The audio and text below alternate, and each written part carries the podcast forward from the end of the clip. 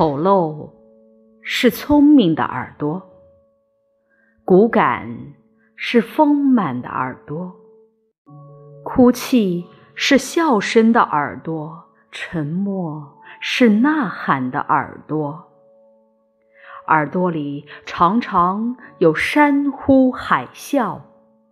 耳朵里常常有风烟号角，有悠悠鹿鸣在耳畔翻山越岭，有大雁南飞在耳畔纵横交错。